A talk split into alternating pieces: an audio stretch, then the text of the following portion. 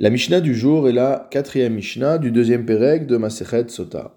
Dans la Mishnah précédente, nous avons vu quel texte le Kohen devait écrire, ce texte qui sera ensuite effacé dans l'eau. Notre Mishnah se préoccupe de savoir sur quel support le Kohen doit écrire ce texte. Enokotev lo à la Loire, le Kohen ne devra pas écrire ce texte sur une planche de bois, vélo à la Neya, ni sur du papier, vélo à la diphtéra, ni sur une peau dont le processus de tannage n'a pas été achevé, et là à la Megillah, mais uniquement sur une Megillah, c'est-à-dire sur un vrai parchemin qui a été travaillé, qui a été tanné, qui a été traité comme il faut.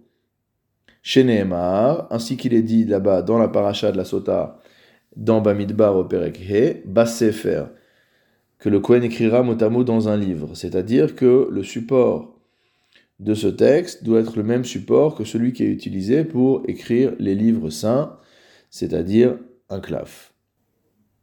Maintenant, avec quoi écrit-il? Ve'enokotev lo bakomos, il n'écrira ni avec de la gomme arabique, donc avec une encre à base de gomme arabique, velo bekankantom, ni avec une encre à base de vitriol, Vélo bechol davar shiroshem, ni avec une quelconque encre qui laisse des traces. Et là, badeyo, mais il utilisera de l'encre simple.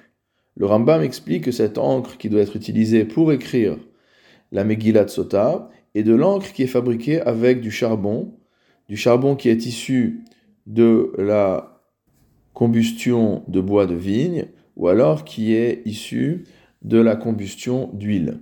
Et donc, quelle est la particularité de ce noir, de cette euh, encre noire qu'on va utiliser? C'est qu'elle est effaçable.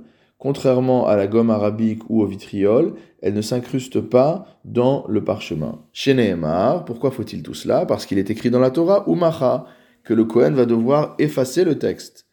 Ktav shiachol lehimachek, et donc on doit écrire avec une encre qui permet que le texte soit effacé.